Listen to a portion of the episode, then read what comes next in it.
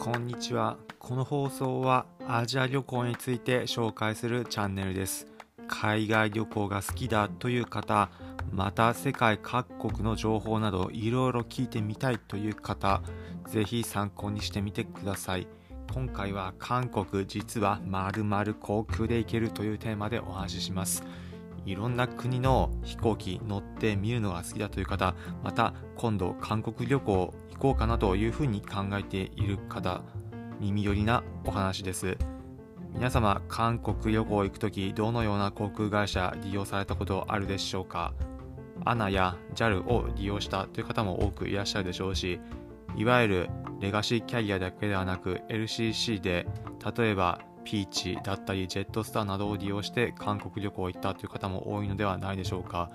他にも韓国系の航空会社大韓航空や LCC の T-Way などを使っていったことあるという方もいるかと思います。そんな中実はある航空会社が日本と韓国を結ぶ便運航しているんです。それ何かというとエチアエチオピア航空です。エチオピア航空エチオピアってどこという方多いかと思います。エチオピアアフリカにある国です。アフリカのエチオピア航空が日本と韓国を結ぶ便を運航しているんです。えなんでと思う方が大変かと思います。この便日本の成田空港をを出発して韓国のインチョン航空を空港を経由してアディスアビバのボレ空港に行くという便です。成田発インチョン経由アディスアベバエチオピアの首都です。アディスアビバへ行くという便を運航しているんです。この便の日本と韓国の間のだけを利用するという使い方が実はできるんです。そのまま乗っていったら日本からアフリカまで行ってしまいますが途中の日本から韓国へ行く区間だけを利用するという使い方が実はできるんです。この航空会社アフリカの航空会社ってあまり聞き慣れないねなという方が多いかと思いますが、この航空会社、いわゆるレガシーキャリアで、機内食も出ますし、預け入れ荷物も預けられるんです。韓国旅行をするときに、例えば友達にお土産をたくさん持っていきたいだったり、荷物、いろいろ心配だから多めに持っていくだったり、機内食も食べてみたいという方にはおすすめのルートになります。機内食も出て、預け入れ荷物も預けられて、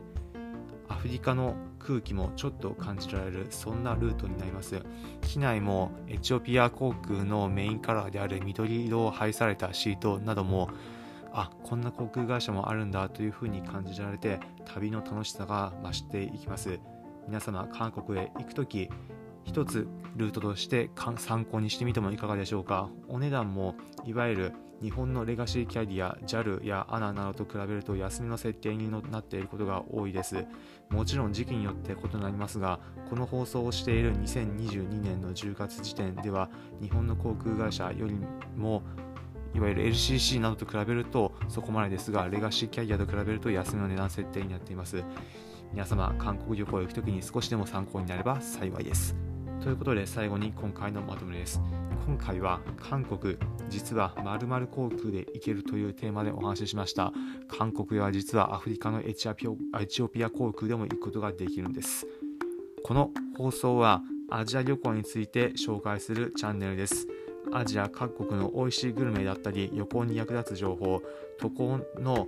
お得な情報などもお伝えしていきます。もちろん現地の面白いエピソードのも皆さんに紹介していきます。皆様のアジア旅行が少しでも楽しくなる助けになれば幸いです。今回の放送を聞いて面白かっただったり参考になったという方はぜひいいねの高評価、ハートマークポチッと押していただければ幸いです。今後もアジア各国の渡航情報などアジア旅行に関する情報全般お話ししていきます。を面白そうだったり、また聞いてみようかな、関心があるという方は、ぜひ最後にこのチャンネルのフォローボタンポチッと押していただければ幸いです。それでは今回お聴きいただきありがとうございました。また次回アジアでお会いしましょう。